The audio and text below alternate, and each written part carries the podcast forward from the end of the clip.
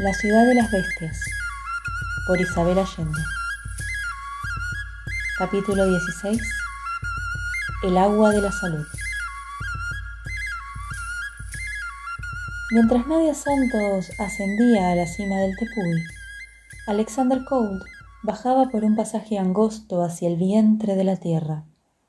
Un mundo cerrado, caliente, oscuro y palpitante, como en sus peores pesadillas. Si al menos tuviera una linterna. Debía avanzar a tientas, gateando a veces y arrastrándose otras, en completa oscuridad. Sus ojos no se acostumbraban, porque las tinieblas eran absolutas. Extendía una mano, palpando la roca para calcular la dirección y el ancho del túnel. Luego movía el cuerpo, culebreando hacia adentro, centímetro a centímetro. A medida que avanzaba, el túnel parecía angostarse y pensó que no podría dar la vuelta para salir. El poco aire que había era sofocante y fétido. Era como estar enterrado en una tumba. Allí de nada le servían los atributos del jaguar negro. Necesitaba otro animal totémico, algo así como un topo, una rata o un gusano se detuvo muchas veces con intención de retroceder antes de que fuera demasiado tarde. Pero cada vez siguió adelante, impulsado por el recuerdo de su madre. Con cada minuto transcurrido aumentaba la opresión en su pecho y el terror se hacía más y más insondable. Volvió a oír el sordo golpeteo de un corazón que había escuchado en el laberinto con Walimai. Su mente enloquecida barajaba los innumerables peligros que lo acechaban. El peor de todos era quedar sepultado vivo en las entrañas de esa montaña. ¿Cuán largo era ese pasaje? ¿Llegaría hasta el final? ¿O caería vencido por el camino? ¿Le alcanzaría el oxígeno? ¿O moriría asfixiado? En un momento, Alexander cayó tendido de bruces, agotado, gimiendo. Tenía los músculos tensos, la sangre agolpada en las sienes, cada nervio de su cuerpo adolorido. No podía razonar. Sentía que su cabeza iba a explotar por falta de aire. Nunca había tenido tanto miedo, ni siquiera durante la larga noche de su iniciación entre los indios. Trató de recordar las emociones que lo sacudían cuando quedó colgado de una cuerda en el capitán, pero no era comparable. Entonces estaba en el pico de una montaña ahora estaba en su interior. Allí estaba con su padre. Aquí estaba absolutamente solo. Se abandonó a la desesperación, temblando, extenuado. Por un tiempo eterno, las tinieblas penetraron en su mente y perdió el rumbo, llamando sin voz a la muerte, derrotado. Y entonces, cuando su espíritu se alejaba en la oscuridad, la voz de su padre se abrió camino por entre las brumas de su cerebro. Y le llegó, primero como un susurro casi imperceptible, luego con más claridad. ¿Qué le había dicho su padre muchas veces cuando le enseñaba a escalar rocas? Quieto, Alexander. Busca el centro de ti mismo, donde está tu fuerza. Respira. Al inhalar, te cargas de energía. Al exhalar, te desprendes de la tensión. No pienses, obedece tu instinto. Era lo que él mismo le había aconsejado a Nadia cuando subieron al ojo del mundo. Se concentró en respirar. Inhalar energía sin pensar en la falta de oxígeno. Exhalar su terror. Relajarse. Rechazar los pensamientos negativos que lo paralizaban. Puedo hacerlo. Puedo hacerlo, repitió. Poco a poco regresó a su cuerpo. Visualizó los dedos de sus pies y los fue relajando uno a uno. Luego las piernas, las rodillas, las caderas, la espalda los brazos hasta las puntas de sus dedos,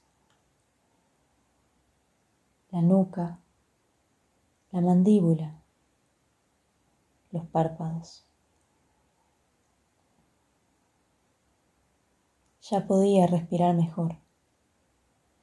Dejó de sollozar. Ubicó el centro de sí mismo un lugar rojo y brillante a la altura del ombligo. Escuchó los latidos de su corazón. Sintió un cosquilleo en la piel, luego un calor por las venas.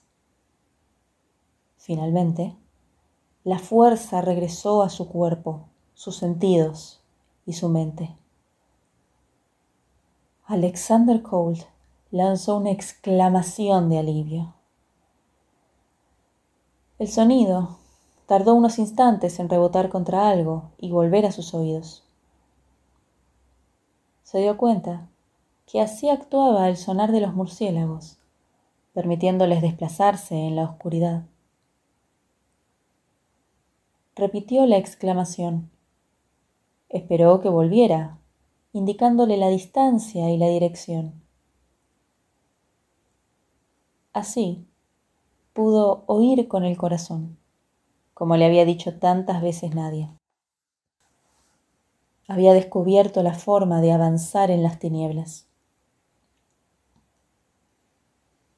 El resto del viaje por el túnel transcurrió en un estado de semi-inconsciencia, en el cual su cuerpo se movía solo, como si conociera el camino. De vez en cuando, Alex se conectaba brevemente con su pensamiento lógico y en un chispazo deducía que ese aire cargado de gases desconocidos debía afectarle la mente. Más tarde pensaría que vivía un sueño. Cuando parecía que el angosto pasaje no terminaría nunca, el muchacho oyó un rumor de agua, como un río y una bocanada de aire caliente alcanzó sus agotados pulmones. Eso renovó sus fuerzas. Se impulsó hacia adelante y en un recodo del subterráneo percibió que sus ojos alcanzaban a distinguir algo en la negrura. Una claridad muy tenue al principio fue surgiendo poco a poco. Siguió arrastrándose, esperanzado, y vio que la luz y el aire aumentaban. Pronto se encontró en una cueva que debía estar conectada al exterior de alguna manera, porque aparecía débilmente iluminada. Un extraño olor le dio en las narices, persistente, un poco nauseabundo, como de vinagre y flores podridas. La cueva tenía las mismas formaciones de relucientes minerales que viera en el laberinto. Las facetas labradas de esas estructuras actuaban como espejos, reflejando y multiplicando la escasa luz que penetraba hasta allí. Se encontró a la orilla de una pequeña laguna, alimentada por un riachuelo de aguas blancas, como leche magra. Viniendo de la tumba donde había estado, esa laguna y ese río blancos le parecieron lo más hermoso que había visto en su vida. Sería esa la fuente de la eterna juventud. El olor lo mareaba. Pensó que debía ser un gas que se desprendía de las profundidades. Tal vez un gas tóxico que le embotaba el cerebro. Una voz susurrante y acariciadora llamó su atención. Sorprendido, percibió algo en la otra orilla de la pequeña laguna, a pocos metros de distancia y cuando logró ajustar sus pupilas a la poca luz de la cueva, distinguió una figura humana. No podía verla bien, pero la forma y la voz eran de una muchacha. Imposible, dijo. Las sirenas no existen, me estoy volviendo loco. Es el gas, el olor. Pero la muchacha parecía real. Su largo cabello se movía, su piel irradiaba luz, sus gestos eran humanos, su voz seductora. Quiso lanzarse al agua blanca para beber hasta saciarse y para lavarse la tierra que lo cubría, así como la sangre de las magulladuras en sus codos y rodillas. La tentación de acercarse a la bella criatura que lo llamaba y abandonarse al placer era insoportable. Iba a hacerlo cuando notó que la aparición era igual a Cecilia Burns. Su mismo cabello castaño, sus mismos ojos azules, sus mismos gestos lánguidos. Una parte aún consciente de su cerebro le advirtió que esa sirena era una creación de su mente tal como lo eran esas medusas de mar, gelatinosas y transparentes, que flotaban en el aire pálido de la caverna. Recordó lo que había oído de la mitología de los indios, las historias que había contado Walimai sobre los orígenes del universo, donde figuraba el río de leche que contenía todas las semillas de la vida, pero también putrefacción y muerte. No, esa no era el agua milagrosa que devolvería la salud a su madre, decidió. Era una jugarreta de su mente para distraerlo de su misión. No había tiempo que perder. Cada minuto era precioso. Se tapó la nariz con la camiseta, luchando contra la penetrante fragancia que lo aturdía. Vio que a lo largo de la orilla donde estaba se extendía un angosto pasaje que se perdía siguiendo el curso del riachuelo, y por allí escapó. Alexander Cold siguió el sendero, dejando atrás la laguna y la prodigiosa aparición de la muchacha. Le sorprendió que la tenue claridad persistía, al menos ya no debía ir arrastrándose y a tientas. El aroma fue haciéndose más tenue hasta desaparecer del todo. Avanzó lo más deprisa que pudo, agachado, procurando no golpear la cabeza contra el techo y manteniendo el equilibrio en la estrecha cornisa, pensando que si caía al río más abajo, tal vez sería arrastrado. Lamentó no disponer de tiempo para averiguar qué era ese líquido blanco parecido a la leche y con olor a aliño para ensalada. El largo sendero estaba cubierto de un moho resbaloso donde hervía un millar de criaturas minúsculas, larvas, insectos, gusanos y grandes sapos azulados, con la piel tan transparente que podían verse los órganos internos palpitando. Sus largas lenguas, como de serpiente, intentaban alcanzar sus piernas. Alex echaba de menos sus botas, porque debía patearlos descalzos, y sus cuerpos blandos y fríos como gelatina le daban un asco incontrolable. Doscientos metros más allá, la capa de moho y los sapos desaparecieron, y el sendero se volvió mucho más ancho. Aliviado, pudo echar una mirada a su alrededor, y entonces notó por primera vez que las paredes estaban salpicadas de hermosos colores. Al examinarlas de cerca, comprendió que eran piedras preciosas y vetas de ricos metales. Abrió su navaja del ejército suizo y escarbó en la roca, comprobando que las piedras se desprendían con cierta facilidad. ¿Qué eran? Reconoció algunos colores, como el verde intenso de las esmeraldas y el rojo puro de los rubíes. Estaba rodeado de un fabuloso tesoro. Ese era el verdadero El Dorado, codiciado por aventureros durante siglos. Bastaba tallar las paredes con su cuchillo para cosechar una fortuna. Si llenaba la calabaza que le había dado Walimai con esas piedras preciosas, regresaría a California convertido en millonario. Podría pagar los mejores tratamientos para la enfermedad de su madre, comprar una casa nueva para sus padres, educar a sus hermanas, y para él se compraría un coche de carrera para matar de envidia a sus amigos y dejar a Cecilia Burns con la boca abierta. Esas joyas eran la solución de su vida. Podría dedicarse a la música, a escalar montañas, a lo que quisiera, sin tener que preocuparse de ganar un sueldo. No. ¿Qué estaba pensando? esas piedras preciosas no eran solo suyas. Debían servir para ayudar a los indios. Con esa increíble riqueza obtendría poder para cumplir con la misión que le había asignado Ishomi, negociar con los Nahab. Se convertiría en el protector de la tribu y de sus bosques y cascadas. Con la pluma de su abuela y su dinero, transformarían el ojo del mundo en la reserva natural más extensa del mundo. En unas pocas horas podría llenar la calabaza y cambiar el destino de la gente de la neblina y de su propia familia. El muchacho empezó a hurgar con la punta de su cuchillo en torno a una piedra verde, haciendo saltar pedacitos de la roca. Minutos más tarde logró soltarla, y cuando la tuvo entre los dedos, pudo verla bien. No tenía el brillo de una esmeralda pulida como las de los anillos, pero sin duda era del mismo color.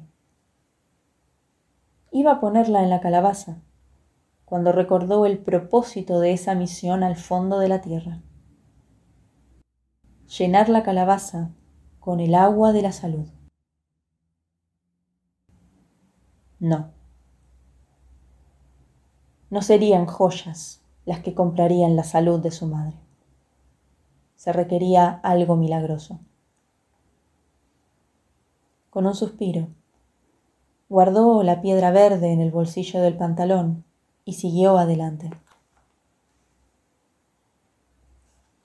Preocupado, porque había perdido minutos preciosos y no sabía cuánto más debería andar hasta llegar a la fuente maravillosa. De súbito, el sendero terminó ante un cúmulo de piedras. Alex tanteó, seguro que debía de haber una forma de seguir adelante. No podía ser que su viaje terminara de esa manera tan abrupta.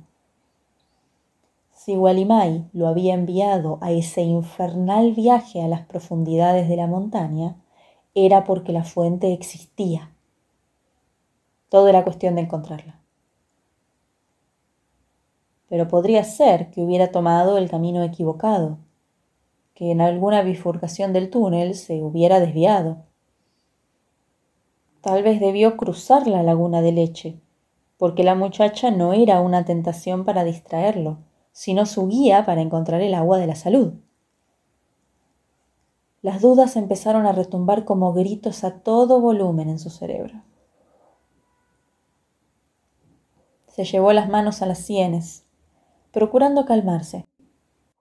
Repitió la respiración profunda que había practicado en el túnel y prestó oídos a la voz remota de su padre, que lo guiaba. Debo situarme en el centro de mí mismo.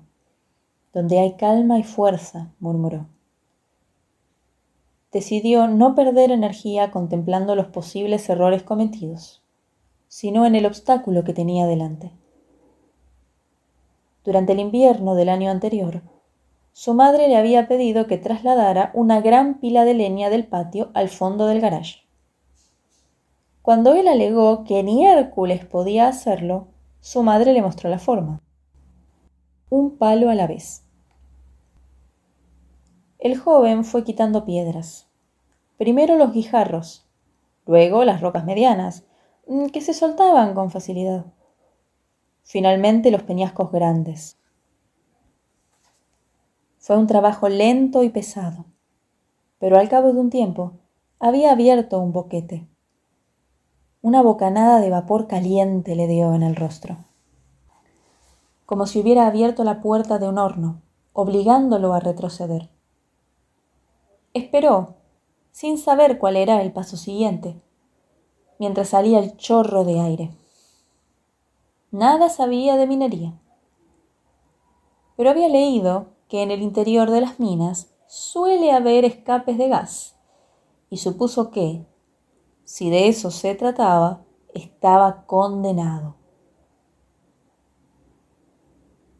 Se dio cuenta que a los pocos minutos el chorro disminuía, como si hubiera estado a presión, y finalmente desaparecía. Al cabo de un rato, asomó la cabeza por el hueco. Al otro lado había una caverna con un pozo profundo en el centro, de donde surgían humaredas y una luz rojiza. Se oían pequeñas explosiones, como si abajo hirviera algo espeso que reventaba en burbujas.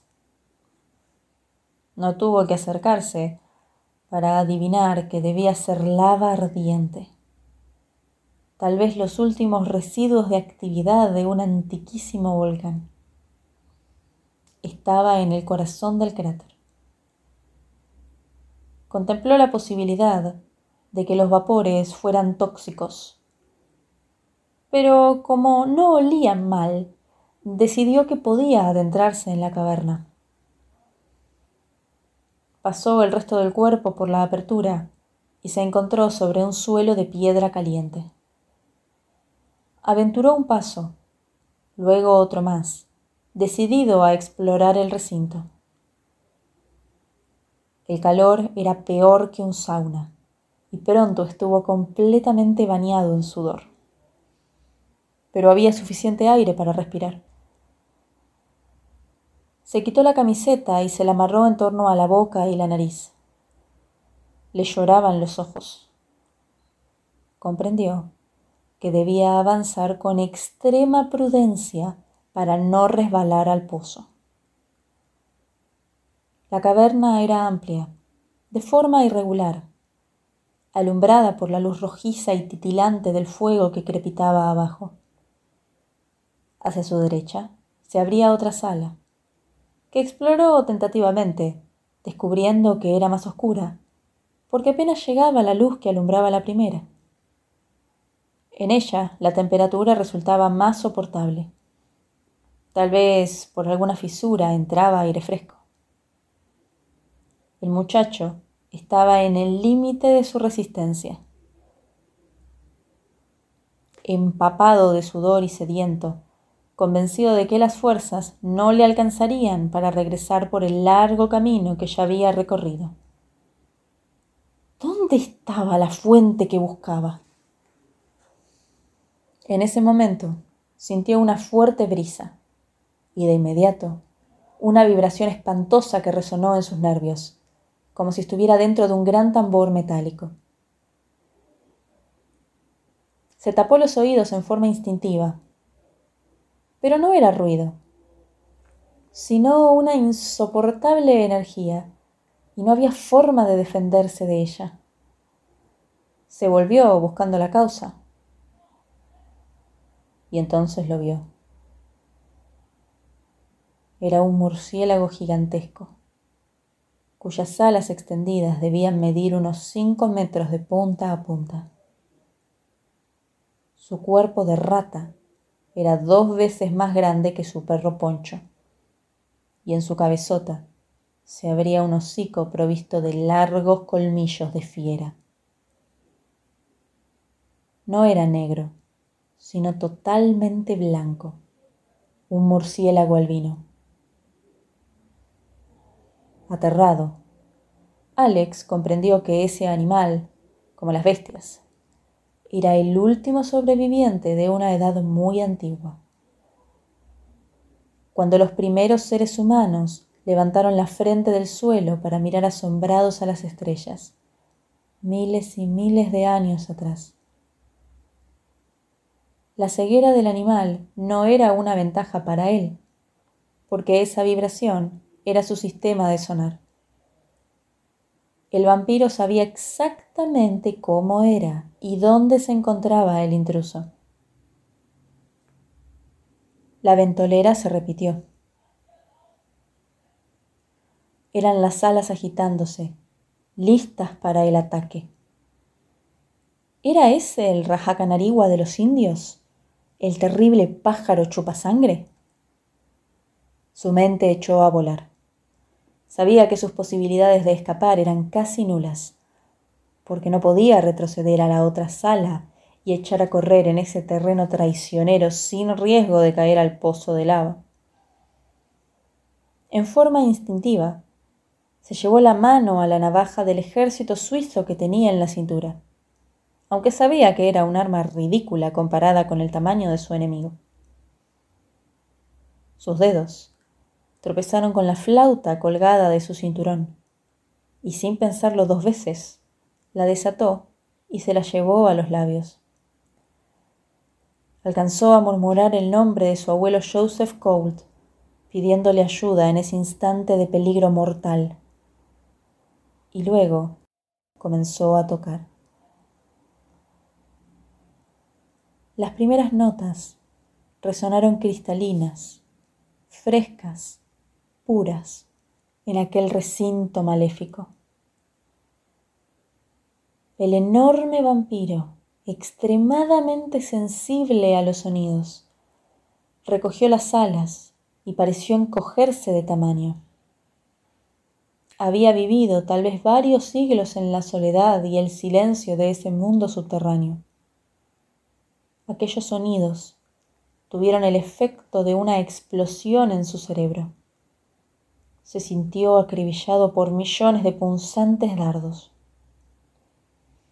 Lanzó otro grito en su onda inaudible para oídos humanos, aunque claramente dolorosa. Pero la vibración se confundió con la música y el vampiro desconcertado no pudo interpretarla en su sonar. Mientras Alex tocaba su flauta, el gran murciélago blanco se movió hacia atrás, retrocediendo poco a poco, hasta quedar inmóvil en un rincón, como un oso blanco alado, los colmillos y las garras a la vista, pero paralizado. Una vez más, el muchacho se maravilló del poder de esa flauta que lo había acompañado en cada momento crucial de su aventura. Al moverse el animal, vio un tenue hilo de agua que chorreaba por la pared de la caverna. Entonces supo que había llegado al fin de su camino. Estaba frente a la fuente de la eterna juventud. No era un manantial abundante en medio de un jardín, como describía la leyenda eran apenas unas gotas humildes deslizándose por la roca viva.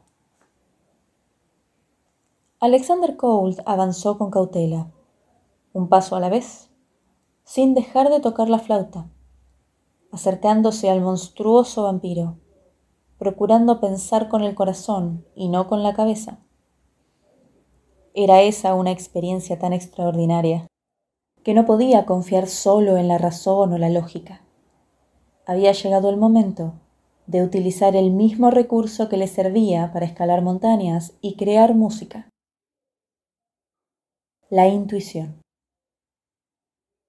Trató de imaginar cómo sentía el animal y concluyó que debía estar tan aterrado como él mismo lo estaba. Se encontraba por primera vez ante un ser humano. Nunca había escuchado sonidos como el de la flauta, y el ruido debía ser atronador en su sonar. Por eso estaba como hipnotizado. Recordó que debía recoger el agua en la calabaza y regresar antes del anochecer. Resultaba imposible calcular cuántas horas había estado en el mundo subterráneo, pero lo único que deseaba era salir de allí lo antes posible. Mientras producía una sola nota con la flauta, valiéndose de una mano, extendió la otra hacia la fuente, casi rozando al vampiro.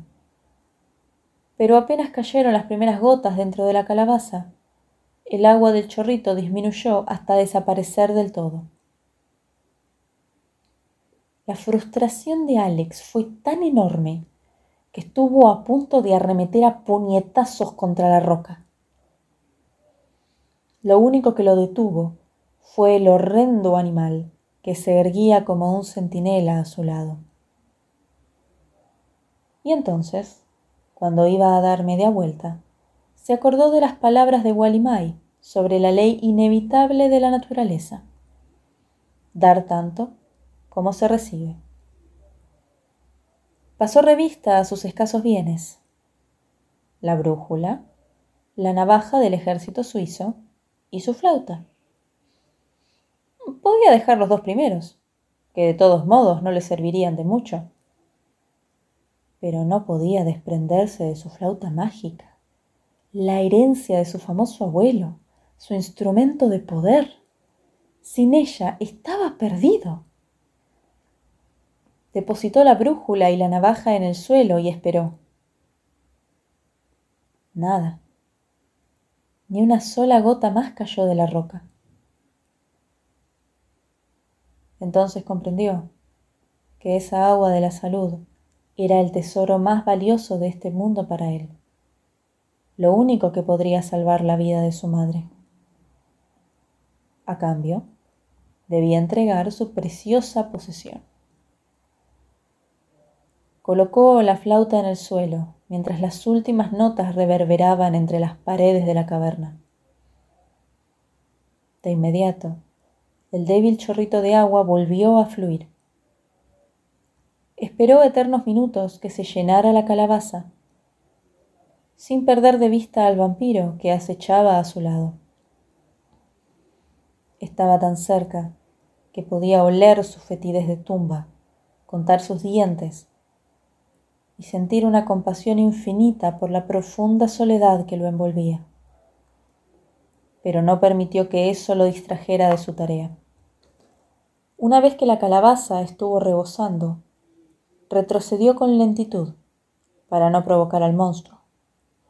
Salió de la caverna, entró a la otra, donde se oía el gorgoteo de la lava ardiendo en las entrañas de la tierra. Y luego se deslizó por el boquete. Pensó poner las piedras de vuelta para taparlo, pero no disponía de tiempo y supuso que el vampiro era demasiado grande para escapar por ese hueco. No lo seguiría. Hizo el camino de vuelta más rápido, porque ya lo conocía. No tuvo la tentación de recoger piedras preciosas, y cuando pasó por la laguna de leche donde aguardaba el espejismo de Cecilia Burns, se tapó la nariz para defenderse del gas fragante que perturbaba el entendimiento, y no se detuvo. Lo más difícil fue volver a introducirse en el angosto túnel por donde había entrado, sosteniendo la calabaza verticalmente para no vaciar el agua. Tenía un tapón, un trozo de piel amarrado por una cuerda, pero no era hermético y no deseaba perder ni una gota del maravilloso líquido de la salud. Esta vez, el pasadizo aunque oprimente y tenebroso, no le resultó tan terrible, porque sabía que al final alcanzaría la luz y el aire. El colchón de nubes en la boca del tepuy, que recibía los últimos rayos del sol, había adquirido tonos rojizos, desde el óxido hasta el dorado. Las seis lunas de luz comenzaban a desaparecer en el extraño firmamento del Tepuy, cuando Nadia Santos y Alexander Cole regresaron. Walimai esperaba en el anfiteatro de la Ciudad de Oro, frente al Consejo de las Bestias, acompañado por Borobá. Apenas el mono vio a su ama, corrió aliviado a colgarse de su cuello. Los jóvenes estaban extenuados, con el cuerpo cubierto de arañazos y magulladuras, pero cada uno traía el tesoro que había ido a buscar. El anciano brujo no dio muestras de sorpresas. Los recibió con la misma serenidad con que cumplía cada acto de su existencia, y les indicó que había llegado el momento de partir. No había tiempo para descansar. Durante la noche deberían cruzar el interior de la montaña y salir afuera, al ojo del mundo. Tuve que dejar mi talismán, contó Nadia, desalentada a su amigo. Y yo mi flauta, replicó él. Puedes conseguir otra, la música la haces tú, no la flauta, dijo Nadia. También los poderes del talismán están dentro de ti, la consoló él. Walimai observó los tres huevos cuidadosamente y olisqueó el agua de la calabaza. Aprobó con gran seriedad.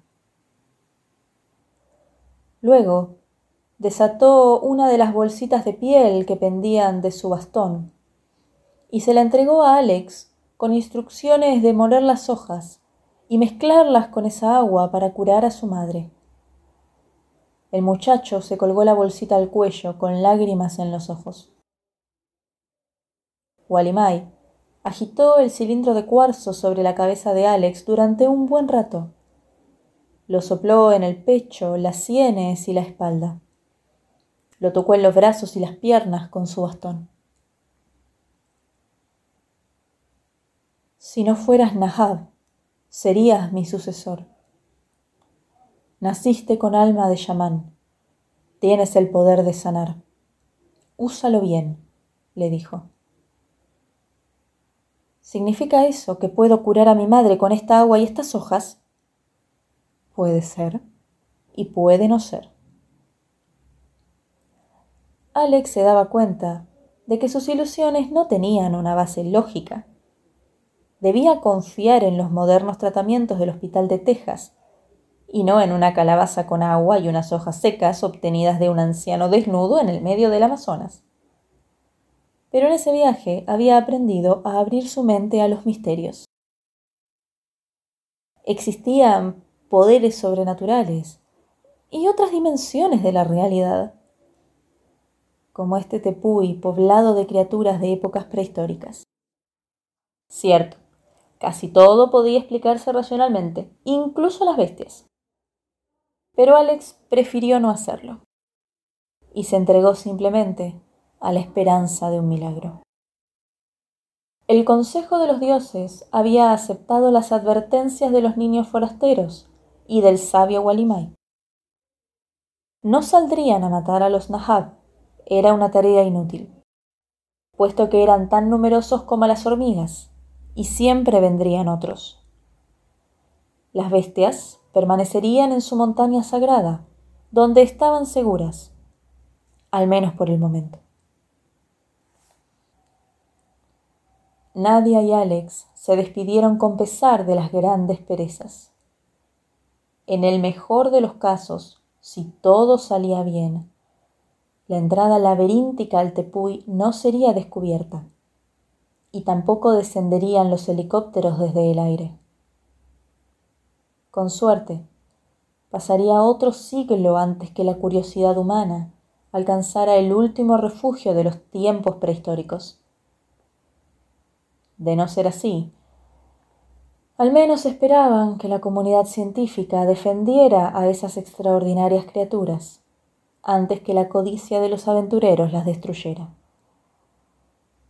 En todo caso, no volverían a ver a las bestias. Ascendieron las gradas que conducían al laberinto cuando caía la noche, alumbrado por la antorcha de resina de Gualimay. Recorrieron sin vacilar el intrincado sistema de túneles que el chamán conocía a la perfección. En ningún momento dieron con un callejón sin salida. Nunca debieron retroceder o desandar el camino, porque el brujo llevaba el mapa grabado en la mente. Alex renunció a la idea de memorizar las vueltas, porque aunque hubiera podido recordarlas o incluso dibujarlas en un papel, de todos modos carecía de puntos de referencia y sería imposible ubicarse. Llegaron a la maravillosa caverna donde vieron al primer dragón y se extasiaron una vez más ante los colores de las piedras preciosas, los cristales y los metales que reducían en su interior. Era una verdadera cueva de Alibaba, con todos los fabulosos tesoros que la mente más ambiciosa podía imaginar. Alex se acordó de la piedra verde que había echado al bolsillo y la sacó para compararla. En el resplandor pálido de la caverna, la piedra ya no era verde, sino amarillenta. Entonces comprendió que el color de esas gemas era producto de la luz. Y posiblemente tenían tan poco valor como la mica de El Dorado. Había hecho bien al rechazar la tentación de llenar su calabaza con ellas, en vez de hacerlo con el agua de la salud. Guardó la falsa esmeralda como recuerdo. Se la llevaría de regalo a su madre. El dragón alado estaba en su rincón, tal como lo viera en la primera vez, pero con otro más pequeño y de colores rojizos, tal vez su compañera. No se movieron ante la presencia de los tres seres humanos, tampoco cuando la esposa espíritu de Walimai voló a saludarlos, revoloteando en torno de ellos como un nada sin alas. En esta ocasión, tal como le había ocurrido en su peregrinaje al fondo de la tierra. A Alex le pareció que el regreso era más corto y fácil, porque conocía el camino y no esperaba sorpresas. No las hubo. Y después de recorrer el último pasaje, se encontraron en la cueva a pocos metros de la salida. Allí, Walimay les indicó que se sentaran. Abrió unas misteriosas bolsitas y sacó unas hojas que parecían de tabaco.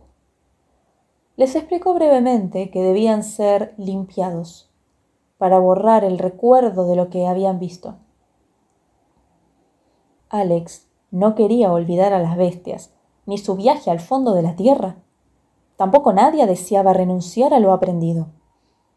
Pero Walimay les aseguró que recordarían todo eso. Solo borraría de sus mentes el camino, para que no pudieran volver a la montaña sagrada. El hechicero enrolló las hojas, pegándolas con saliva. Las encendió como un cigarro y procedió a fumarlo. Inhalaba y luego soplaba el humo con fuerza en la boca de los chicos. Primero de Alex y luego de Nadia. No era un tratamiento agradable.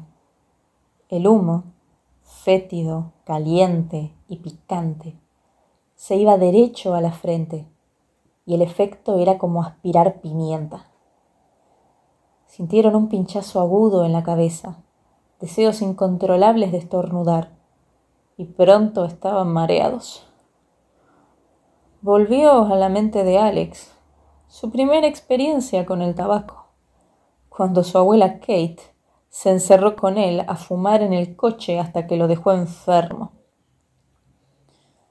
Esta vez los síntomas eran parecidos y además todo giraba a su alrededor.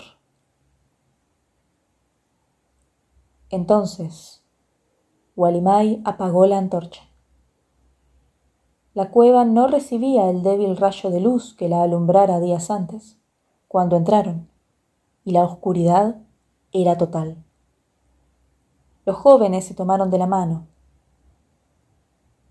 Mientras Borobá gemía asustado, sin soltarse de la cintura de su ama.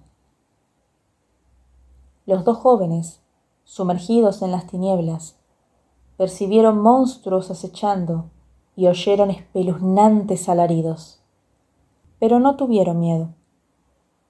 Con la escasa lucidez que les quedaba, dedujeron que esas visiones terroríficas eran efecto del humo inhalado, y que en todo caso, mientras el brujo amigo estuviera con ellos, se encontraban a salvo. Se acomodaron en el suelo abrazados, y a los pocos minutos habían perdido la conciencia. No pudieron calcular cuánto rato estuvieron dormidos.